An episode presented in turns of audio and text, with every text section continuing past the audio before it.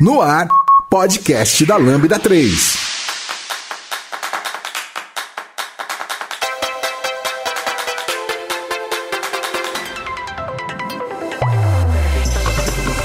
Oi, eu sou o Caio e esse é o podcast da Lambda 3.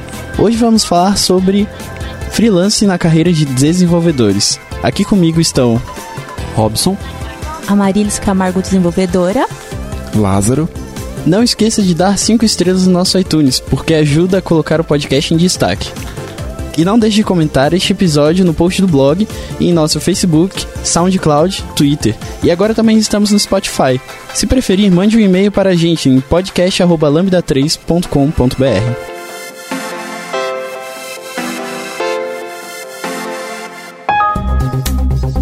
Este podcast é produzido pela Lambda 3, uma consultoria que se diferencia por desenvolver softwares com alta qualidade, segurança e inovação, além de ser uma das maiores referências do país quando se fala em agilidade e DevOps. Acesse o site lambda3.com.br para saber mais.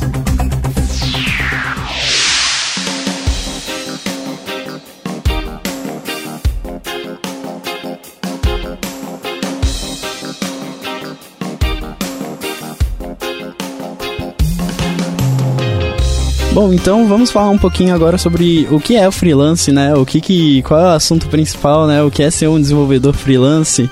É, o desenvolvedor freelancer, né? A categoria de trabalho freelancer aí, acho que para mim eu entendo como aqueles trabalhos que aparecem é, de alguma necessidade que não é nada fixo para você, né? Então às vezes ele aparece, às vezes ele não aparece. Normalmente são necessidades de alguém que possui algum negócio e você não tem nenhum vínculo empregatício com essa pessoa, né? Você apenas ele te contrata para você desenvolver algo e aí você desenvolve, entrega para ele. Isso e esse freelancer, pô, a gente entende ele na nossa carreira de dev, na carreira de TI, mas acho que também tem várias profissões, né? Várias profissões também adotam esse termo freelancer para esse tipo de trabalho que você não tem nenhum vínculo empregatício com quem está te contratando e você acaba sendo contratado ali como autônomo por tempo determinado de um projeto.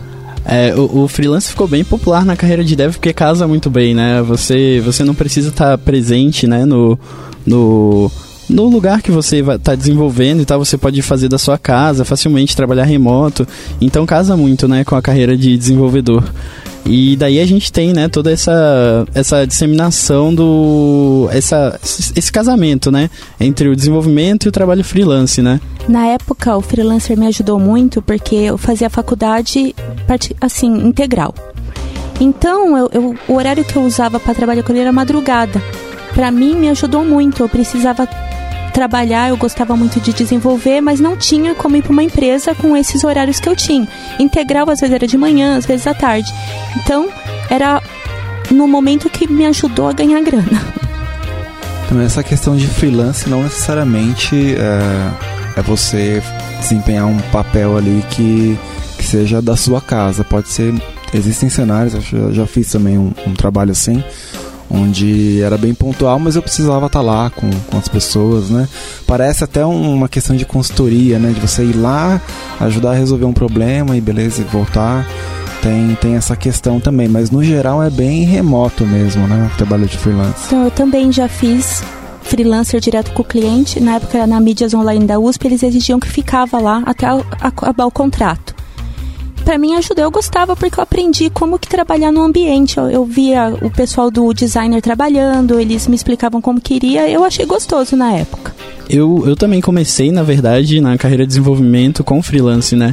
Então, no meu ensino médio já, eu conheci uma empresa que precisava de, de um sistema, né? Eu já estava programando, já estava fazendo é, os meus próprios sistemas, então eu decidi me aventurar. É, combinei muito bem com essa empresa, né? E falei que eu era estudante e tal, e eu fiz o meu TCC do ensino técnico focado na empresa. Então foi uma experiência muito bacana, assim, porque eu pude ter essa clareza com o cliente, né, de que eu ainda estava aprendendo e ao mesmo tempo foi uma oportunidade para mim que não estava ainda no mercado de trabalho ter um portfólio, né, criar um projeto, é, ter uma primeira experiência, né, no, de como é entregar um, um projeto para um cliente, assim. E eu acho que a gente aprende muito como freelancer. A gente acaba sendo autodidata porque a gente começa a mexer com várias linguagens, às vezes a gente pega um sistema que já está pronto, que a gente quer, a, a, pessoa quer que continue o serviço. Então você acaba aprendendo outras linguagens. Então para mim foi bem, bem rico, assim, a, quando eu trabalhei de freelancer. É, eu, eu particularmente também o freelancer me ajudou muito a desenvolver outras skills, né? É, de comunicação, que é bastante importante nesse tipo de trabalho, né? Você vai lidar ali com uma, com diferentes tipos de pessoas, né? Que pessoas mais fáceis de lidar, pessoas mais difíceis. E assim vai depender de cada projeto, cada pessoa, né? E além disso também, como vocês falaram, a questão de você desenvolver novos skills hard, né? Novas linguagens de programação também. É, já usei freelancers, não sabia a linguagem, peguei o freelancer para aprender a linguagem. Não quer dizer que eu recomende, mas isso funcionou para mim. Pra mim também. e me ajudou também a entender outros, outros, outras coisas, né? Outras áreas que eu não usava no meu emprego atual. E também me ajudou a conquistar novas oportunidades futuras de emprego, né? Essa, essa parte de, de relação com o cliente, eu acho que é uma das coisas mais importantes do freelance, né?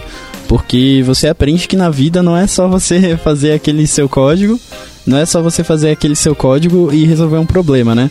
Você tem uma série de coisas, você precisa saber falar com as pessoas, principalmente transpor a sua ideia técnica para uma pessoa não técnica, né? Muitas das vezes. E isso não é uma tarefa tão simples assim, né? Você acaba fazendo papel, vários papéis, né? O papel de PO ali, o papel de, é, de amigo mesmo do cliente para tentar. É, explicar essa, esse problema para ele, né? Tentar mostrar um pouco mais do que você vai fazer, até para ele compreender é, o que, que você está fazendo, né? Esse tempo inteiro, como que você vai entregar esse projeto. É, às vezes o cliente também não tem noção de Scrum, não tem noção de como funciona, né? Para desenvolver um sistema. Então, eu acho que networking assim é, é imprescindível, assim, você saber falar com as pessoas e saber ter um acordo com as pessoas, né? É, essa questão de quando eu comecei né, a atuar em algumas coisas, alguns projetos como freelance, é, eu não sei como que foi para vocês, mas para mim eu nunca fiquei é, só atuando como freelance. Eu sempre tinha um outro, né, um emprego fixo no caso. E dado algumas demandas de algumas pessoas que eu conhecia, eles falavam: "Ah, ô Lázaro, não tem como você me ajudar nesse nesse projeto aqui ou algo do tipo, né?"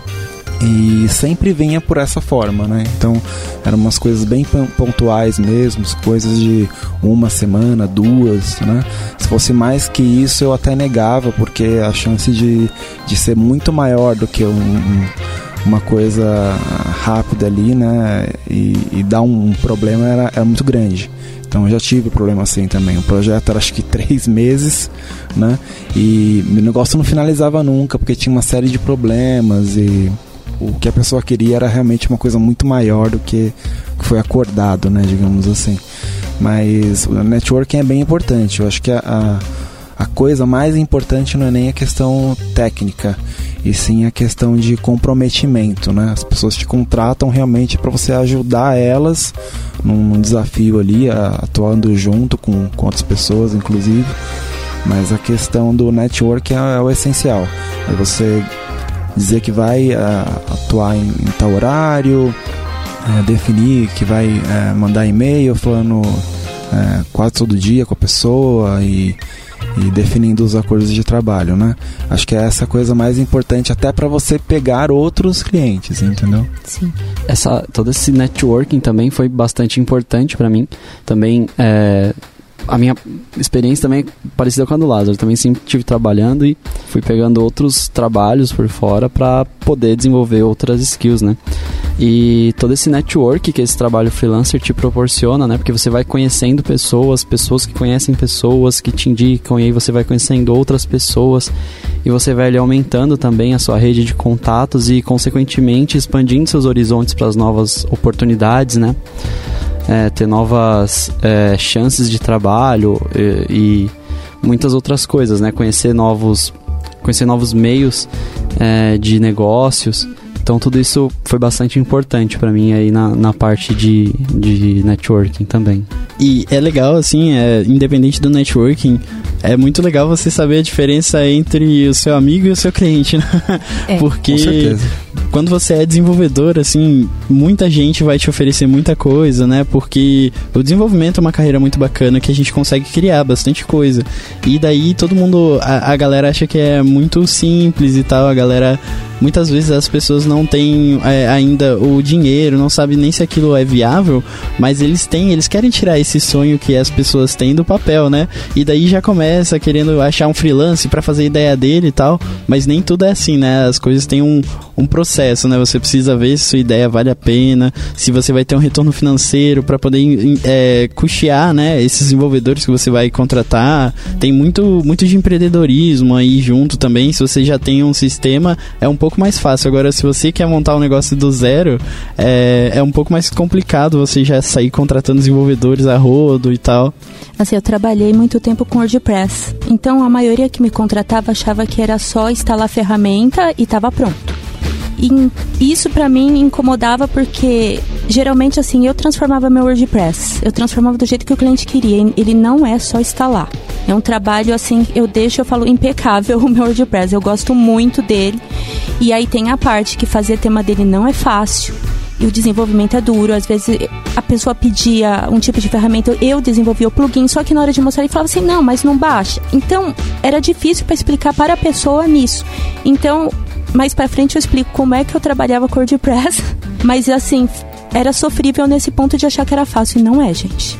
É, só voltando nessa questão de networking, vocês utilizavam alguma plataforma, um site, uma rede social para tentar né, ser contratado para esses trabalhos de freela ou não? No meu caso, eu nunca usei. Né? Até porque o tempo que eu tinha era pouco, então só quando realmente alguém pedia alguma coisa que eu, que eu ajudava ali. Né? Hoje eu nem quase nem pego mais, praticamente não pego mais. Mas eu nunca utilizei. Vocês usam hoje alguma coisa assim?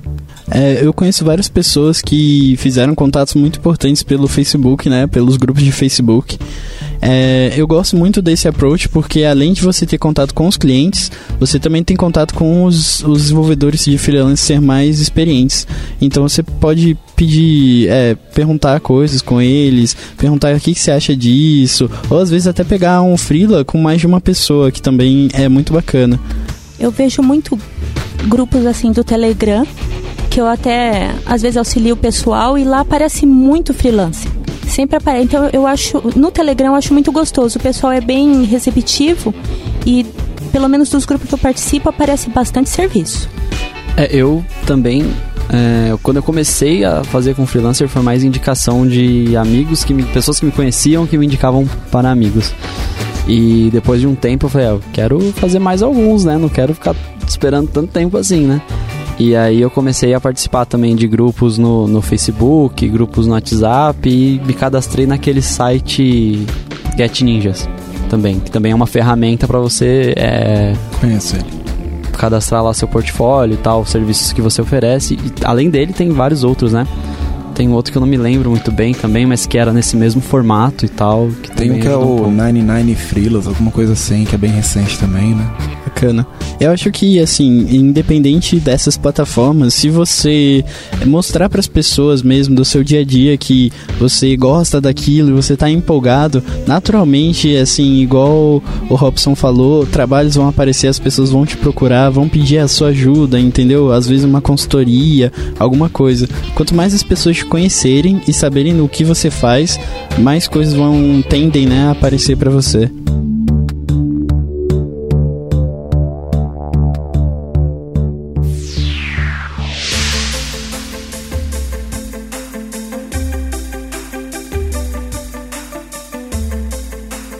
Escreva pra gente podcast@lambda3.com.br.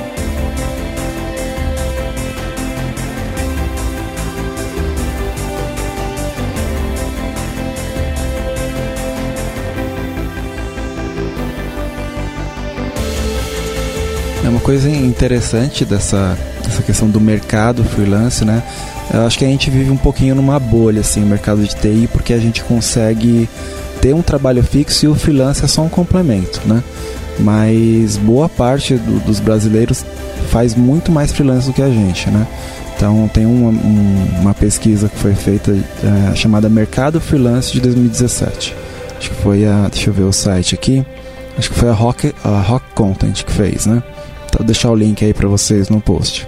77% dos brasileiros já atuam como freelance. Então, nas mais diversas áreas aí, né? É, principalmente nas áreas de comunicação, né? Jornalismo, é, mídias sociais, coisas assim, né? Então é muito forte nessa área e, e, e é nessa área que as pessoas realmente é, têm isso como atividade fim, né? É, na área de, de, de software não é muito comum, né? Uma pessoa ser só 100% freelance, né? É, existem alguns sites também internacionais que contratam bastante freelance não vou lembrar agora, mas a gente cita aí também, uh, em que você atua com clientes internacionais em, em, jobs específicos, né, de curta duração e tudo mais, e geralmente às vezes até uma porta de entrada para você trabalhar fora, né. Então conheço algumas pessoas, inclusive, que começaram fazendo freelance para algumas uh, empresas na Alemanha e coisas assim, e acabaram se mudando para lá, né. Então também é, é bem interessante, mas uh, só, um, só uma estatística aí que a gente tem, né? Porque ela é bem diferente do, do resto do mercado, né? A gente está realmente numa uma situação diferente aí de trabalho freelance. Freelancer é como se fosse autônomo, né? É um outro termo que a gente usa para trabalho autônomo, né? A gente na, na área de TI entende como fala freelancer, né? Isso. Mas outras pessoas falam muito como trabalho autônomo, né? Que é verdade. Outra, outra habilidade que eu acho muito importante que dos trabalhos freelancer ajudam você a desenvolver é a autogestão, que é super importante para você conseguir atingir o seu objetivo, né? Tanto sendo você desenvolvedor, é, sendo você designer, qualquer tipo de trabalho exige muito autogestão pode te dar muito, muita velocidade, pode te dar muito controle sobre a sua vida em geral, né? Quando você pega freelance, digo isso principalmente para os trabalhos que você trabalha remoto, você não tem uma pessoa meio que te olhando, né? Às vezes você tem o cliente querendo uma entrega, mas na maior parte das vezes você consegue ter um tempo livre, você consegue negociar, né, para ter um tempo com o cliente para você conseguir trabalhar é, sozinho, né? Trabalhar sem pressão e tal. E daí você vai precisar fazer uma entrega, né? Você pode escolher entre ir para o seu computador e trabalhar trabalhar ou ficar o dia inteiro jogando videogame, comendo pizza, né? Você precisa saber fazer essa intermediação de trabalhar e se divertir dos dois com moderação, né? eu vi que eu acabava até trabalhando mais no princípio, até eu aprender mesmo trabalhasse o tanto que dava, porque eu queria, às vezes, receber um pouco antes. Então, dava uma acelerada, eu acabava trabalhando quase que 24 horas direto. É, isso, isso é outra coisa, né? Que tem que tomar muito cuidado, porque como ainda mais de novo no trabalho remoto, né? Sim. Porque como você está na sua casa, é muito difícil às vezes você fazer a difusão, né, do seu trabalho de seu local de trabalho e seu local de lazer, assim, né? Sim. E eu me empolgava. eu para mim eu nunca fiz desse jeito, mas eu já ouvi pessoas falando que o que ajudava muito elas era tipo estou vou começar a trabalhar no meu trabalho freelancer. Então ia tirava o pijama, colocava uma roupa, tipo como se fosse um uniforme, mais eu ou menos, entrava no, no, É a mesma coisa que o trabalho remoto em geral, é. né? A gente até falou sobre isso no podcast, né, de trabalho remoto. Da hora. E daí, quando terminava, tirava a roupa, ia tomar banho lá, tal, pá, e trocava como se tivesse aquele ritual, né? De tipo, estou agora trabalhando, agora não estou, tal. Eu não adotei muito isso, então eu segui, eu seguia mesmo quase na prática da Marilis aí também.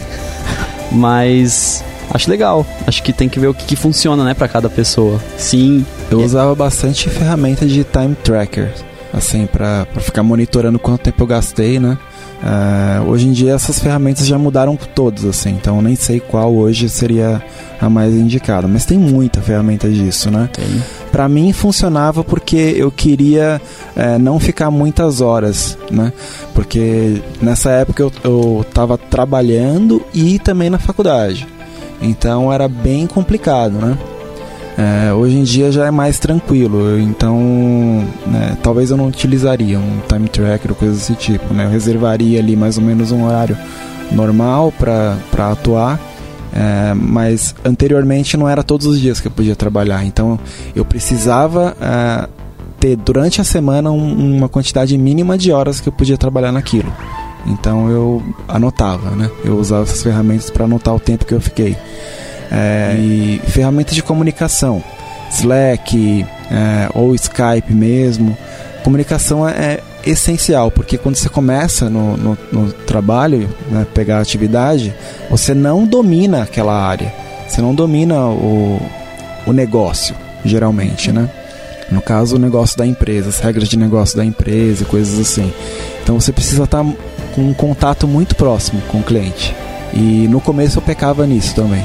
Eu recebia o que era para ser feito, digamos assim, achando que é, o que eu recebi seria o suficiente para fazer, né? E a gente sabe que as pessoas não, não sabem necessariamente tudo que elas querem, né? É, pelo menos não tecnicamente. Elas têm, elas têm a visão do que elas precisam, mas elas contrataram você justamente para te ajudar a implementar aquilo tecnicamente. E aí é aí que você vai descobrindo que existem outros poréns, né? Então, comunicação e o monitoramento do tempo ali eram uma das duas coisas que eu mais utilizava. Depois de um tempo, o que funcionou para mim no monitoramento de tempo, eu comecei a usar é aquela técnica Pomodoro, que você é, reserva Pomodoro. tempos para você trabalhar, tempos isso. de descanso. Uhum e também uma quantidade de. Eu sempre trabalhei com metas, sempre funcionou para mim. Então, ah, não sei, essa semana eu quero finalizar, sei lá, o cadastro de clientes, por exemplo. E daí isso funcionava para mim. Então, se quanto mais tempo eu tivesse chegando no final mais próximo da minha meta, tivesse menos tempo, daí mais eu trabalhava. Mas em compensação, se já tivesse feito a meta, eu teria mais tempo livre para descansar e fazer N outras coisas, né? o, o, importante, eu acho que é você achar a ferramenta que combina com o seu estilo, né? Ferramentas tem várias, assim, o de time tracking, eu gosto bastante do Timing for Mac. Depois a gente vai botar todos os links aqui na descrição do podcast. É, o Trello, eu acho que é essencial, assim, para você ter Trello. um controle do. O Trello é essencial para organizar. É show de bola, assim, para você controlar o que você tá fazendo e até você mesmo ter um feedback e o cliente também, né? Do que como tá andando o projeto, para ele ver que não tá parado, que não precisa ficar te ligando. é, é bem bacana, assim. E tem, tem também outras ferramentas que ajudam, igual o Lázaro falou, você ter esse contato com o cliente, que também é muito importante. É, eu gostava de fazer esse contato inicialmente presencial, presencial porque às vezes o cliente tem várias coisas e às vezes o, a, a pessoa não entende que, como ela não está acostumada com trabalho remoto, às vezes ela não entende que ela precisa dedicar aquele tempo a falar com a pessoa técnica, né? Então muitas vezes você faz uma conf e o cliente às vezes tem outros problemas para resolver, ele não separa um tempo exatamente para aquilo, né? Ele acha que vai ser rapidinho e acaba fazendo mais de uma tarefa ao mesmo tempo. Então eu sempre priorizei muito reunião presencial para esclarecer o negócio, assim. Acho que é sensacional. O que eu sempre digo, assim, é que a gente acaba vendendo invisível. Então, o que eu fazia sempre? Eu ia no cliente, marcava sempre uma reunião, eu mostrava como estava o andamento. Se não tinha como ir, todo dia eu escrevia um e-mail passando o que eu tinha feito e ele ia acompanhando, porque assim, às vezes ele, ele acha que só vendo o front tá acontecendo as coisas, mas não, back-end dá muito trabalho. Então eu ia passando o que ia acontecendo, depois marcava e ia mostrando. E aí assim a, a pessoa ia como que eu posso dizer, a confiança. E ao mesmo tempo ela vendo que eu estava entregando valor. Então é, é, eu, eu sempre tive contato, ou por Skype ou principalmente por e-mail. É, só voltando nessa questão do Pomodoro, para quem não conhece, é uma técnica, acho que já bem antiga, né? A ideia é que você reserve ali uh, um tempo, cerca de 25 minutos, por exemplo, não sei se é o padrão, mas. E aí você reserva 25 minutos para fazer uma atividade e um tempo de descanso. Um tempo onde você não vai fazer nada daquilo, né? E aí depois novamente, mais 25 minutos, geralmente separados por atividades, né? Então você vai focar. Ah, eu quero, vou dar um exemplo aqui, por exemplo, é implementar o HTML dessa homepage aqui, um exemplo, tá? Então eu vou reservar 25 minutos para isso. Se eu vou conseguir terminar em 25 minutos, não importa. Eu reservei 25 minutos, vou focar só nisso. E aí os outros, o outro tempo que sobrar, digamos 5 minutos, eu, sei lá, vou tomar uma água, acesso um, um site separado, tiro um pouco o foco. Isso me ajudava bastante a focar, não necessariamente a entregar mais rápido, né? Mas a focar, é, porque é bem comum a gente tem, né?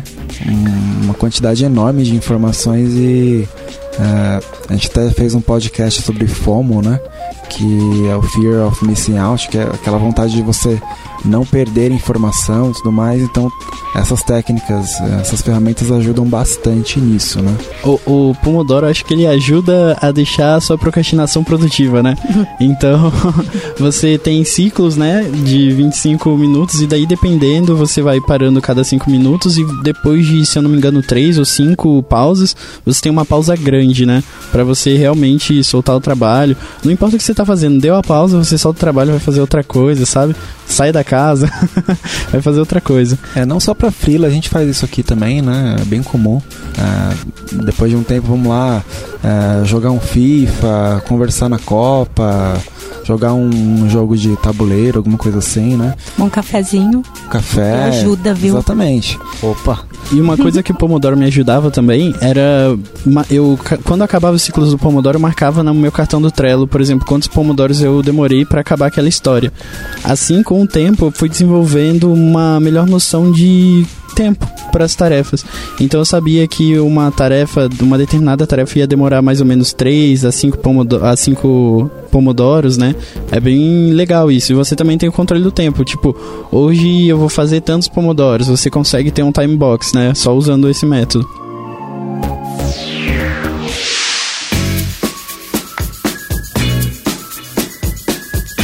Podcast da Lambda 3.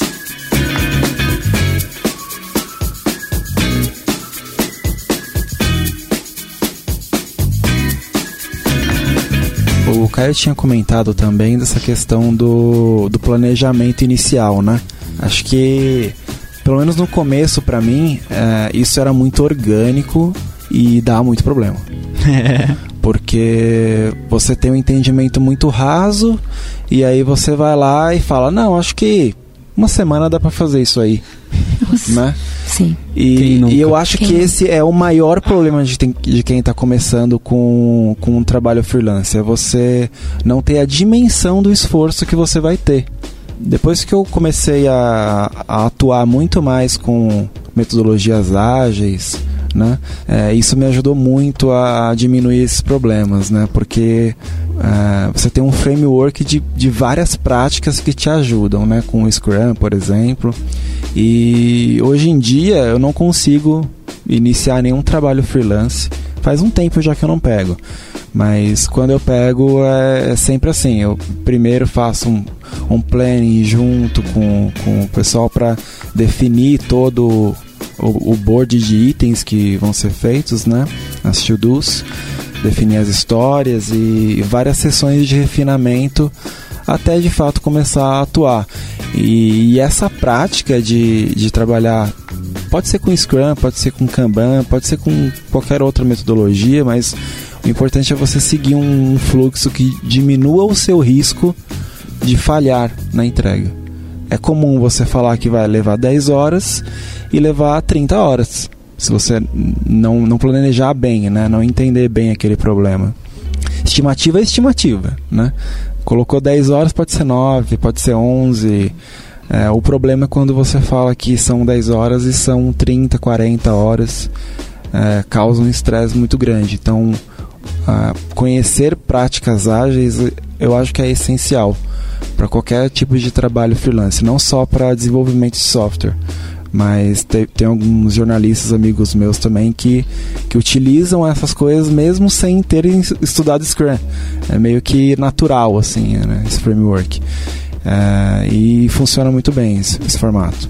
E é bacana a gente lembrar, né, sempre que ter essa relação cliente, sempre ser muito amistoso com o cliente, sempre ser muito explicar o máximo possível, porque por mais que a gente esteja habituado ao Scrum, essas é, metodologias ágeis, né, esteira e tal, o cliente muitas vezes não não conhece esse mundo, né? Então a gente precisa é a nossa responsabilidade mostrar para ele como como que a gente pode trabalhar de forma mais dinâmica, entendeu? Como que a gente pode ter um entregável, é, é, e falar, agora é hora da gente resolver um negócio. O que acontece muito, aí agora eu pergunto a experiência de vocês, é o cliente é, querer propor a solução.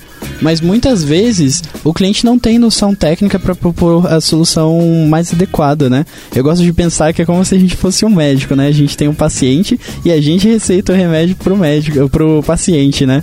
E não o contrário, porque o cliente pode estar tá dando um tiro no pé. Ele pode estar tá pedindo, ah, eu quero um WordPress, mas às vezes ele não precisa de um WordPress, né? Um site na Wix resolveria o problema. E você chegar num cliente e dar um toque, ou oh, você não precisa de um sistema, uma coisa, uma planilha de Excel já resolve o seu problema. É, talvez você perca, você vai perder sim uma venda, mas você vai ganhar um amigo, entendeu? Você vai ganhar muitos mais clientes com isso, a sua atitude vai ser muito mais nobre e você vai estar tá resolvendo o problema dessa pessoa, que eu acho que é uma das coisas mais importantes do trabalho freelance, né? Sim.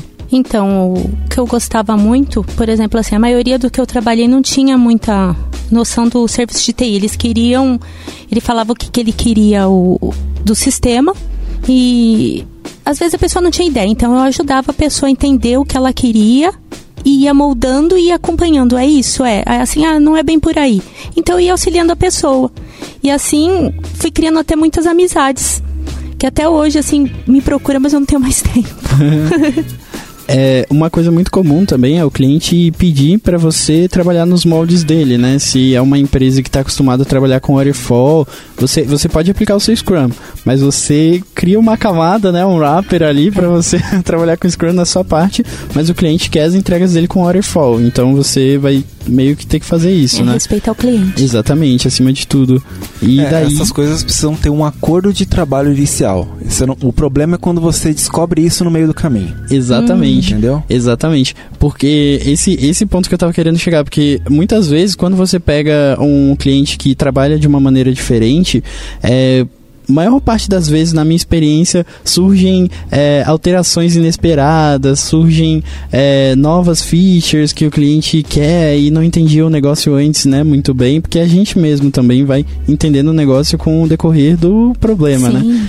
Então, precisa ser muito bem acordado, principalmente quem está começando, porque senão vocês, desenvolvedores, vão se ver muito no cenário de, ah, eu já refatorei esse freela 300 vezes e eu só recebi um salário porque o cliente pediu milhares de alterações. É onde assim. tá muito nervoso. Acho que é um dos maiores tiros do pé no Freela. e aí que o contrato acaba virando seu melhor amigo, oh. né? Nesses momentos. Exatamente, exatamente. Ter um contrato com o cliente, ter acordado tudo direitinho, o que vai ser feito, até onde é sua responsabilidade, até onde não é, se você vai publicar aquilo, se você vai cuidar é, da aplicação infinitamente, uhum. se você vai cuidar até um certo ponto, quanto que ele vai ter de garantia com essa aplicação né? É. Acho que no meu caso o contrato é muito do tipo até onde ele vai poder. Eu, é, até onde vai a minha responsabilidade, né? Até onde Exato. eu vou poder ser cobrado, até onde eu vou poder cobrar. Todos vocês usam contratos? No começo não usava. Também no começo não no usava. No começo não usava. Depois... Usei recentemente. Também. eu acho que só usei uma vez, cara. Uma vez. Porque era provavelmente um cliente que eu teria muito problema. É, em... Mais por isso, porque é, é tão essa questão de relação de confiança, né? Tem das duas partes. Mas eu acho que quando você atua de uma forma mais profissional como freelancer, né? De fato você é um, um profissional freelancer, acho que isso é mais necessário, né? Sem dúvida, assim. E não querendo um contrato, não pense que o contrato está fazendo você passar uma imagem de desconfiança para o cliente. Não, não. Completamente, é completamente contrário. Você está mostrando para ele que você vai se, de fato se comprometer com aquilo. É, no começo também não fazia, né? Contrato não tinha, era um combinado meio que informal mas devido a pegar muito trabalho que eu não conhecia muito bem o cliente e às vezes a expectativa do cliente mesmo mudou no projeto e ele às vezes surgiram novas features e tal, e eu tava meio que enrolado, daí eu resolvi adotar essa prática de ter um contrato formal. Não precisa ser o contrato assinado pelo. pelo é, geralmente é muito simples, você coloca Sim. lá o, o, que vai ser entregue, quando, a, a, o objetivo que você quer é, chegar, né? E faz lá, assina no cartório e tudo mais, né? É, mas assim, eu só usei uma vez porque era um projeto maior é, e a gestão da, da empresa ela mudava constantemente. Então eu falei, bom, vamos fazer um contrato porque eu não sei se daqui a dois, um mês, dois meses vocês vão estar aqui ainda, né? Não é um, que eu não confio em vocês, é uma questão de preservação mesmo, né? Sim, sim. Porque se mudar o, a pessoa, tudo aquilo que a gente falou, principalmente nas reuniões presenciais, nem, nem tudo está documentado, né? Sim. Então vamos colocar num contrato e tal, e foi ok mas raramente eu só usei uma vez, né? Dá mais segurança de que o escopo que você acordou não vai ser mudado tão drasticamente. É tempo de que você vai manter o, o software, né? É até onde vai a sua responsabilidade com dados, até onde não vai, porque isso é uma questão importante quando você está fazendo um freelancer, né? A questão de segurança dos dados, o, o ambiente, até onde vai a sua responsabilidade, o que, que você cobre, o que, que você não cobre. É, todas essas questões é, são importantes, né? Pra, até para você é, se cobrir judicialmente, o cliente também poder se cobrir judicialmente, né? Então tudo isso é bom tá tá bem alinhado ali no contrato. Sim, sim. Às vezes nem precisa tipo ter baixa no cartório nada, só um acordo simplesmente escrito já para você ter o seu pensamento fixo e o cliente também, né? É só um acordo mesmo. Então, e para mim ajudou porque no começo assim, que eu, eu tinha aquela coisa assim, como eu queria entregar inteiro o projeto para depois receber. Então o que acontece? Às, às, vezes eu tomei uns calotes, fala a verdade, uhum. que eu fazia muito hot site. Então era pra, pra bar, pra alguma festa. Eu fiz bastante festa, tudo, mas aí a pessoa, não, a festa não rolou, mas eu fiz o serviço. E o cara não me pagava. Então eu falei, não, mudei e fiz um contrato. Eu recebia 50% para mim começar e 50% para terminar. Eu comecei a agir assim. Então, mesmo se eu tomava calote, eu não saía perdendo, porque eu tinha recebido um pouco de dinheiro. Então, eu ficava até satisfeita, porque eu tive muita dor de cabeça com isso. Isso, isso é muito importante e acontece mais do que, mais do que parece, né? É, até quando você trabalha com como por exemplo com o Scrum, você tem né, as entregas, os sprints. Então essa é uma forma também de você, né? Entregou um, um conjunto de recursos lá, essa é a fase 1, por exemplo, do projeto, alguma coisa nesse sentido, né? Essa divisão de fases também é bem, bem legal, também usei bastante.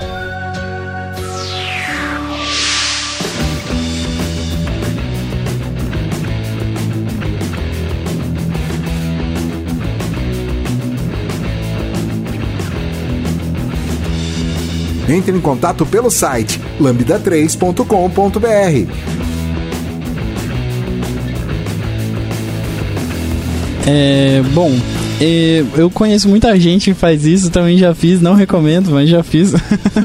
é, experimentar tecnologias novas no, nos freelances, né? Porque é um espaço, às vezes, que você tem que criar algo novo e às vezes você pode, se você está com domínio ali, você, você entende muito bem o negócio, você pode facilmente aproveitar, criar um negócio novo usando uma tecnologia diferente, uma tecnologia mais hipster, né?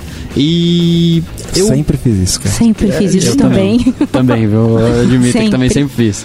E é, valeu a pena, viu? É muito Mas, assim, era quase sempre é, tipo uma versão nova de uma tecnologia que eu já conhecia e não necessariamente uma coisa completamente diferente. Sim. Nisso eu nunca me arrisquei, entendeu? Por exemplo, ah, não conheço nada de desenvolvimento mobile e vou pegar alguma coisa para fazer, entendeu?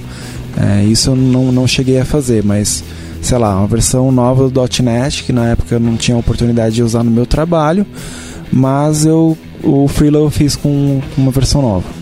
Isso ok, né? Um framework JavaScript, uhum. mesma coisa. Framework JavaScript, como tem bilhões, né? Nossa. Você acaba, Toda hora. Você todo acaba dia. todo o projeto, você vai usar um novo. a gente acabar o podcast aqui vai ter lançado um novo. Pode ah, eu sou pelo menos uns dois, na verdade, né? Muito bom é, é bacana, assim, eu recomendo. A, a estratégia que eu sempre usei para isso foi: é, pega uma tecnologia, né? Que você quer aprender alguma coisa, que você quer brincar, tem vontade de mexer, aprende ela, sabe? Estuda, faz um CRUD com ela.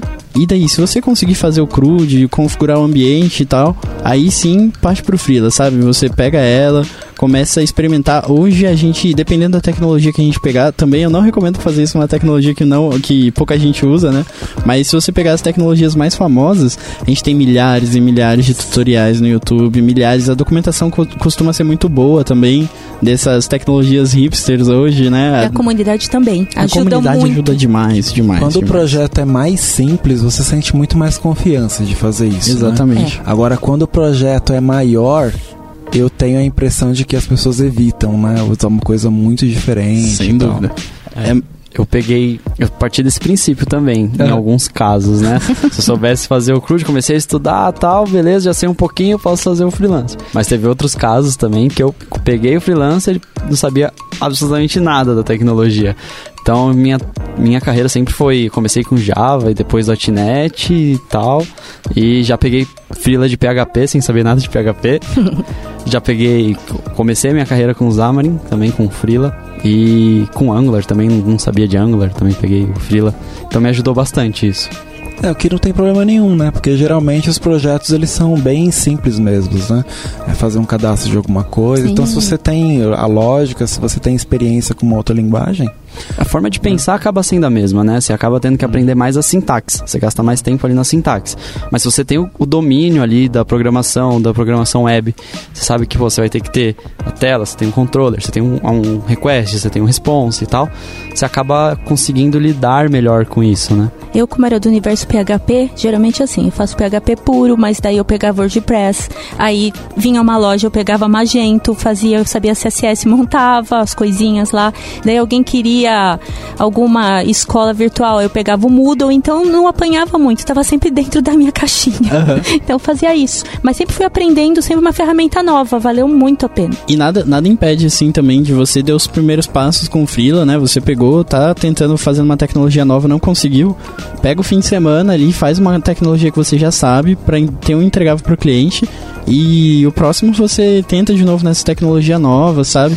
É, é muito fácil a gente experimentar sem comprometer, né, o produto final, assim, é totalmente fácil.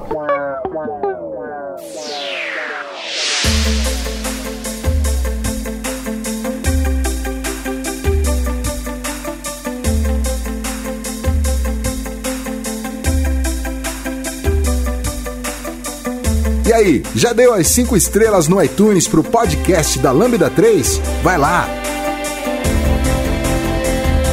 Bom, outra questão muito importante, né? Aí como, como cobrar e como receber, né? No, freelance, porque é um caso muito difícil principalmente quando a gente está começando, né? Muita gente começa com freelance, como eu falei, e às vezes a gente não tem noção, né? Quanto que custa isso? Como, como que eu vou cobrar? Que critério eu vou usar aqui? E como que eu vou, além de tudo isso, como que eu vou passar isso pro meu cliente, né? Como que eu vou passar de uma forma justa, explicar para ele é, que eu tô cobrando aquilo, é, seja por linha de código, por hora. Como, como que faz? Como faz isso aí?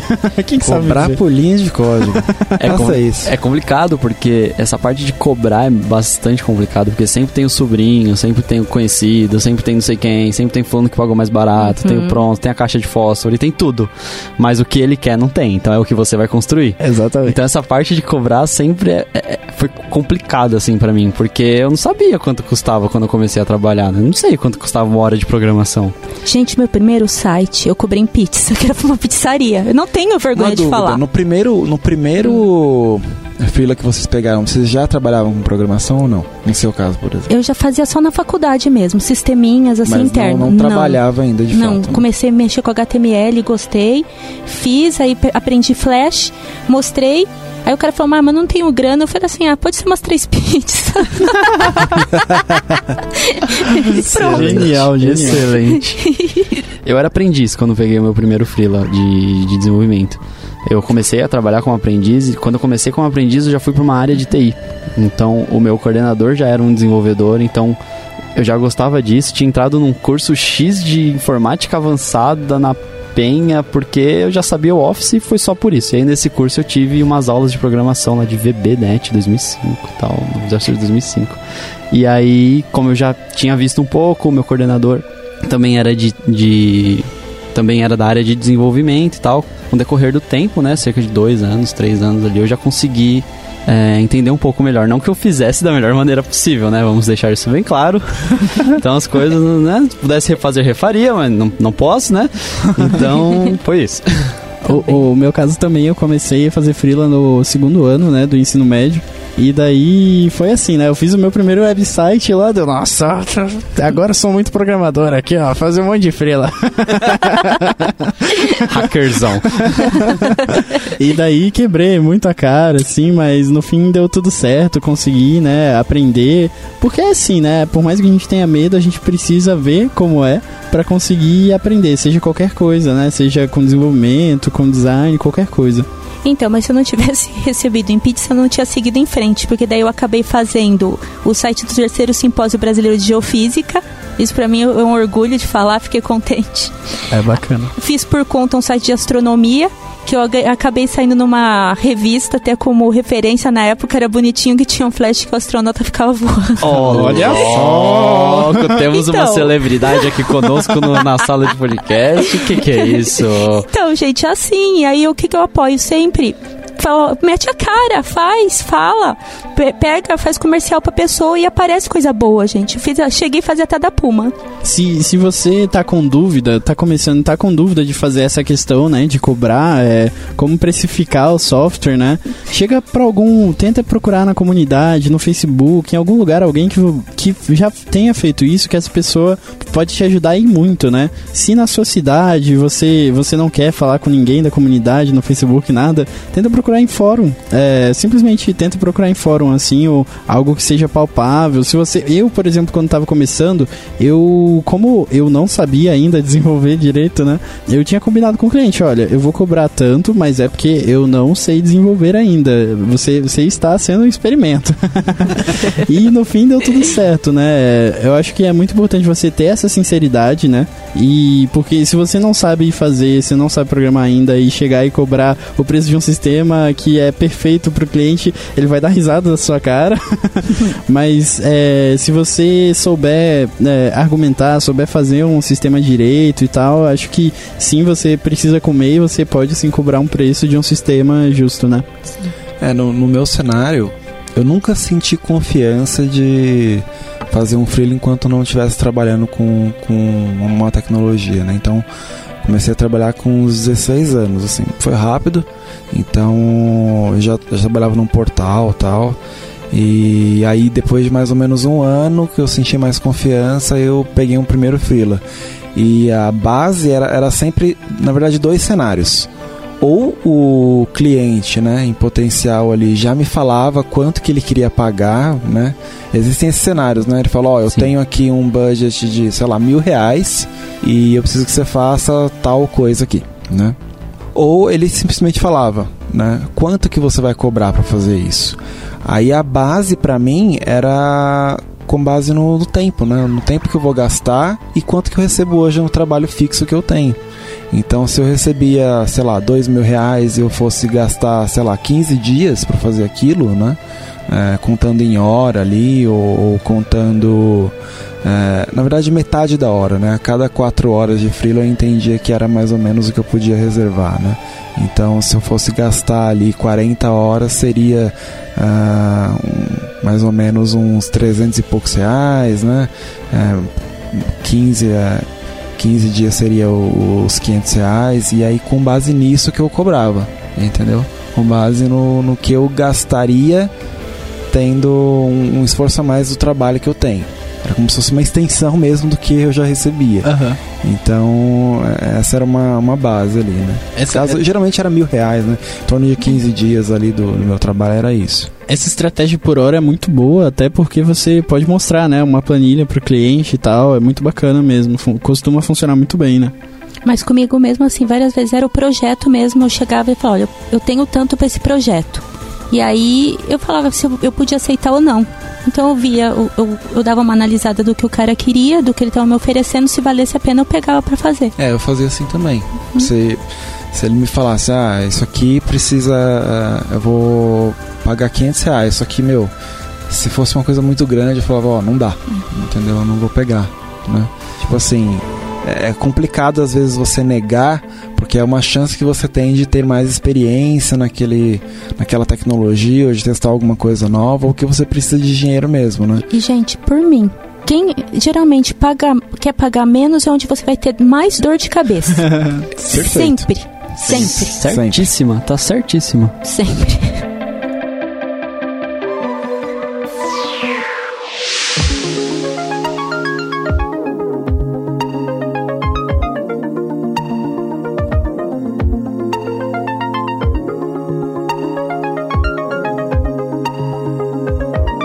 Você ouve podcast da Lambda 3.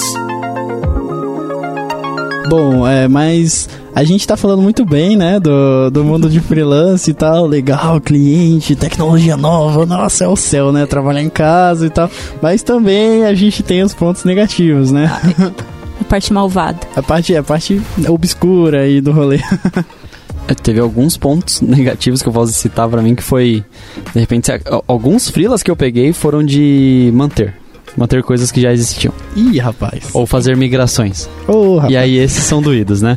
Porque você pega algo que muita gente já mexeu, que tá um código meio bagunçado, que várias, vários desenvolvedores já passaram por ali e implementaram da forma que, que estavam habituados, né? Que não necessariamente são as mesmas formas que você também trabalha. Vários sobrinhos, né? Vários sobrinhos. vários sobrinhos. E aí isso acaba dificultando um pouco, né? Então isso acabou custando algumas noites pra mim. Mas acho que teve isso. Tem, sempre tem também de pontos negativos, sempre tem lidar com pessoas que não são tão. não estão tão abertas a diálogo, né? E pessoas que é, é difícil você chegar em um acordo de um entregável. Que pode ser dado um ponto negativo, mas também pode ser dado um ponto positivo, né? Sim, sim. Negativo porque você vai ter um certo estresse ali durante esse período. Mas você vai se desenvolver também a sua soft skill e, a- e aprender a lidar com, esse- com- com pessoas com esse perfil, né? Aprendi muito com o sistema legado, mas tive muita dor de cabeça também. A parte ruim, assim, é cliente que não te respeita, acaba entendendo que você não é um, um, um agregado dele, você é um escravo dele. O que foi definido no projeto não é respeitado, aí a pessoa começa. Você vai entregar, ó, tá aqui, não, mas eu queria mais alguma coisa. Ah, tá bom. Só que você não tinha contrato. Aí você acaba fazendo, não, mas, mas a pessoa não quer te pagar. Nisso, assim, eu sofri muito que eu, eu, eu tenho mania de trabalhar de madrugada. Então eu, eu virei muita noite, aí eu comecei a ficar com estafa. Então aí eu cortei isso falei, não, vou trabalhar uma oito Que que é horas estafa? É, não consegui dormir, eu ficava muito cansada. Aí eu ficava o dia inteiro, aí eu acabava não sendo mais produtiva. Então, assim, eu, eu comecei a ficar desgastada, e aí eu vi que eu não- já não estava conseguindo aprender do jeito que eu aprendia. Comecei a ficar, assim, estressada, comecei até a brigar com o meu marido, tratar mal as pessoas em volta. Falei, não, peraí, deixa eu pegar, me organizar direitinho. Então, quando eu organizei direito, sentei, comecei a trabalhar com o contrato, acabou essas dores de cabeça. Esse é o ponto, né? O, o trabalho freelancer, se você não souber cuidar bem dele ali, fazer bem os acordos, ele acaba tendo um custo muito alto pra Sofri você, no né? início. Ele acaba tendo um custo da tua vida pessoal, ele acaba afetando a tua vida pessoal, o teu descanso, né? O teu bem-estar, a tua saúde, né? É, tem vários. Se você não fizer bem amarradinho as pontas ali, tem tudo. Principalmente, eu acho, pra quem trabalha já, já tem um emprego fixo, né? Se você não tomar cuidado, é muito fácil você entrar no burnout e, cara, você não, você não consegue fazer nada, você vira um peso de papel, né? Faltou pouco pra mim. Complicado, é complicado. É, eu tive alguns amigos, inclusive, que comprometeram muito o desempenho deles no trabalho oficial, né? Que eles tinham e não compensava o, o que ele recebia como freelance. Então, é, isso era um- uma coisa assim que eu até comentava, cara. Você tá sendo meio burro, né? Porque você tá se matando para entregar um freela de 500 reais, você ganha 3 mil reais por mês. Pra que, que você quer se matar, entendeu? É, E acho que esses eram era os dois maiores problemas que eu tinha também, né? A questão do, do tempo que eu perdia, que não se pagava, né? Tanto que hoje eu já não faço mais freela, eu prefiro é, pedir um aumento no lugar onde eu trabalho, no caso aqui na Lambda, por exemplo, se for o caso, é, do que tentar buscar é, uma outra atividade que me, que me dê um lucro a mais, Eu né? também. Eu, eu também conheço vários, vários amigos, né, que fizeram freelance e acabaram não recebendo, simplesmente não recebendo pagamento. Então, é, é precisa ficar muito esperto, né, com quem você tá lidando, com quem você tá negociando, precisa conhecer a pessoa de verdade. E né? é onde tá mais nervoso, que você tá contando com o dinheiro pra, pra pagar a conta, tudo e de repente o dinheiro não entra. Essa é a parte ruim. Exatamente. Muita bola quadrada também chega, né? Bola quadrada. Então tem que arredondar. Então, eu já tive um caso que eu fui fazer um freela E era um freela em PHP. E aí, que eu não manjava. Parece ter um, parece ter um padrão aí, né? De Tô vendo. E daí o que acontece, existia todo o sistema estava hospedado em um servidor, em um hospedeiro lá da internet.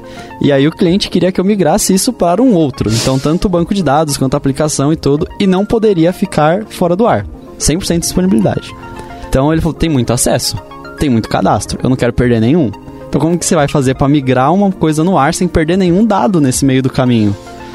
Custou algumas noites, custou algumas madrugadas, algumas 5, 6, 4 horas da manhã, 5 horas da manhã, Você né? tá vendo, Porque Paulo? você diminui o fluxo, né? E você fica fazendo aquela comparação. Então, muita bola quadrada às vezes chega. Então, isso acaba. Você acaba se deparando com esses problemas no meio do caminho, né? Essas pedras, esses, A melhor gente- dizendo, esses pedregulhos no meio do caminho. Nós pegamos trabalho que ninguém quer. Essa é a verdade. E a gente faz um milagre. É, é aquela coisa. Eu, eu, eu- quando eu pego, eu falo assim: não. é, trabalho dado é trabalho cumprido, eu vou fazer. Eu falo assim: não, não. eu- por isso que eu falo que eu, viro madrugada do milagre. Que eu falo: não, fez. É, é- pessoal, eu vou entregar. E eu entrego. eu fico, Ai, que. Nossa. Por outro lado, a gente tem os pontos positivos também do Freela, né? Por a gente ter essa proximidade, né, com o cliente, é, com essa proximidade com o sistema, né? Muitas vezes, pelo menos os que eu peguei, muitos deles eu pude criar o sistema do zero. A gente sente muito a parte do produto, né? A gente sente que a gente faz parte do negócio, se sente muito envolvido. Então, a gente sente na, no- na obrigação de fazer um negócio bem feito, né? Fazer uma, um sistema prazeroso, um aplicativo que seja, né? Adoro. Eu falo que é meu filhinho, cada sistema que eu fiz. Amo. Vê no ar, né? Vê no ar. Vê no ar é um muito prazer. É, para mim, a parte mais positiva que tinha da- do trabalho freelance era a questão de networking. Porque eu analisei que não era escalável aquilo financeiramente. Então eu falei, poxa, eu tenho que extrair alguma coisa de muito bom disso, que, que seria conhecer pessoas e conhecer pessoas do mercado de desenvolvimento e tudo mais. E eu conheci muita gente trabalhando como, como um freelance, geralmente ajudando essas pessoas a terminar algum outro freelance. Então era, era bem assim, geralmente que eu pegava um freelance. Eu não pegava outro freelance pra. é, alguém me chamou especificamente para fazer um job e tudo mais. Era sempre um outro desenvolvedor, uma outra desenvolvedora, e a gente trabalhando junto para tentar entregar uma coisa que já está atrasada. Né? Então a- acabou sendo muito bom para mim essa questão de networking. Eu tenho contato com muita gente até hoje disso, né?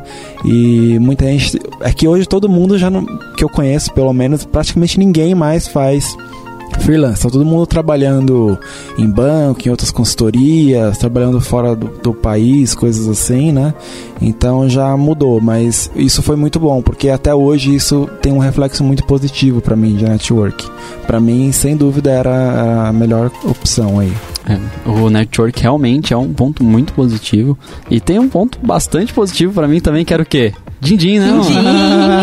Dá pra colocar o barulho do... Din, Nossa. Vê que a edição Se a aí. edição conseguir colocar aquele barulho da moedinha, né? Hora. Tem um ponto positivo que é o dinheiro, né? Quando Mano. cai ali na conta, realmente, né? consegui comprar algumas coisas. Ai, que alegria, meu, quando eu tal. vi a conta. Porque normalmente tá, eu ta- estava trabalhando, fazia o freelancer, esse dinheiro do freelancer normalmente, sei lá, usava pra trocar de notebook, pra fazer alguma coisa assim e tal, complementar minha renda, pagar a conta que o cartão não fechou, né? Essas coisas.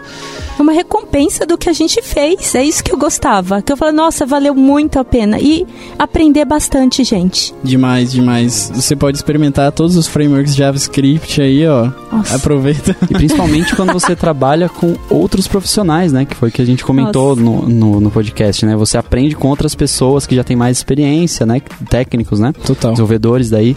Ele, isso te ajuda a se desenvolver também como desenvolvedor, né?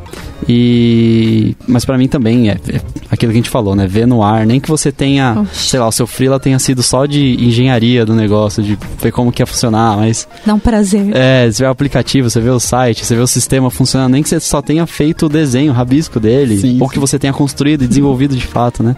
Mas você vê funcionando é, é legal, é gratificante.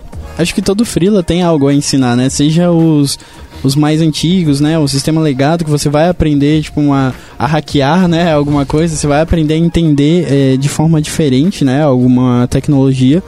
E os novos que você vai aprender as tecnologias novas, né? Com certeza.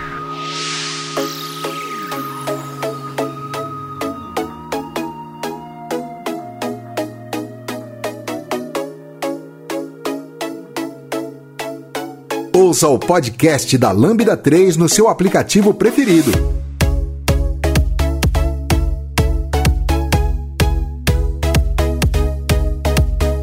É um item que a gente acabou pulando né, nessa parte de falar como receber, né? É, como cobrar, na verdade, era o como receber, né? É, como que vocês faziam para receber? Era transferência na sua conta pessoal ou na sua conta empresa? Você emitia nota, não emitia nota? É, no começo, para mim, era muito informal mesmo, né? Era tipo, ah, faz um depósito aí na minha conta, tal. Os valores eram pequenos, né? É, aí, mais recentemente, como eu abri empresa PJ, né? É, eu sou PJ, então acabou ficando melhor receber. Porque eu posso emitir uma nota e a empresa tem como justificar um valor maior, digamos assim, entendeu? Então, até uma dica aí é se você puder é, emitir notas pelo seu trabalho, né? Para receber você consegue justificar um valor maior até, porque para a empresa ela, ela precisa falar da onde que foi esse, sei lá, 5 mil reais aqui que você cobrou, entendeu? E até nesse ponto de receber, de emitir nota, é, na nossa profissão não tenho, não tenho certeza se tem a categoria. Mas para diversas outras profissões tem as categorias do microempreendedor individual, né? Que pô, ajuda bastante. Então você... Ah, mas eu tenho. É, por exemplo, a, eu sou. Tem, tem o. É, tá falando do KINAI, né? Que fala, né? Isso. É o tipo, quando você abre a empresa, você especifica, é. né, os tipos de serviços que você isso. pode prestar. Mas é, é bem comum, assim. É, eu não vou lembrar o, no, o número agora, mas é, de desenvolvimento de uhum. sites, portais e coisas assim. Uhum. Geralmente é 6% que você cobra, ah, que o pessoal te cobra pela nota, né? O governo te cobra, então é baixo. Então, é... o MEI, se não me falha a memória, ele não cobra nota. O MEI não cobra, não o cobra. não cobra. E aí, Muito bom. e aí você paga uma guia que, inclusive, essa guia conta no teu INSS, né? Você acaba Sim. pagando lá. A gente tem vários problemas aí com o INSS no Brasil, mas enfim, isso acaba pagando ali também no teu tempo de contribuição do INSS. E então, você tem direito MEI, de contratar uma pessoa. Uma pessoa tem, tem alguns limites, né? Então, ah, você tem que ter um lucro X durante o ano, tem algumas categorias que são permitidas e tal, mas é uma opção legal. Acho que vale a pena. Eu acho que se você é PJ, é, vale muito mais a pena às vezes fazer um freelance do que quando você não é.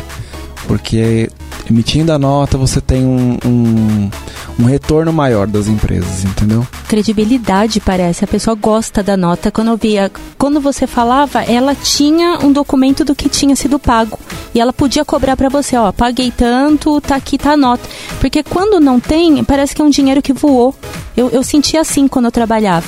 Então a nota, a pessoa parece que dá mais responsabilidade pro seu serviço. É, eu acredito que seja mais ou menos nesse formato mesmo. É, essa é a minha percepção também. Ah, pelo fato de você justificar, a empresa justificar a, aquela saída de dinheiro, né? É, quando é informal, esse dinheiro meio que está saindo do, do bolso do, do empresário, digamos é assim, né? E não existe uma tendência de desse dinheiro que está no bolso do empresário ir para uma coisa da empresa. É. Entendeu? Então é uma dica importante aí.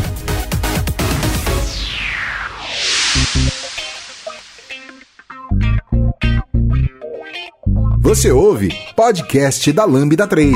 Escreva pra gente podcast@lambda3.com.br.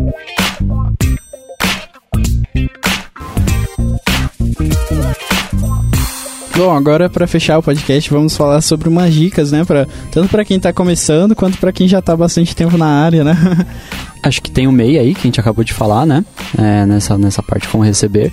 Acho que dar uma olhadinha ali no MEI, nas categorias, entender como que funciona uhum. toda essa emissão de nota, né?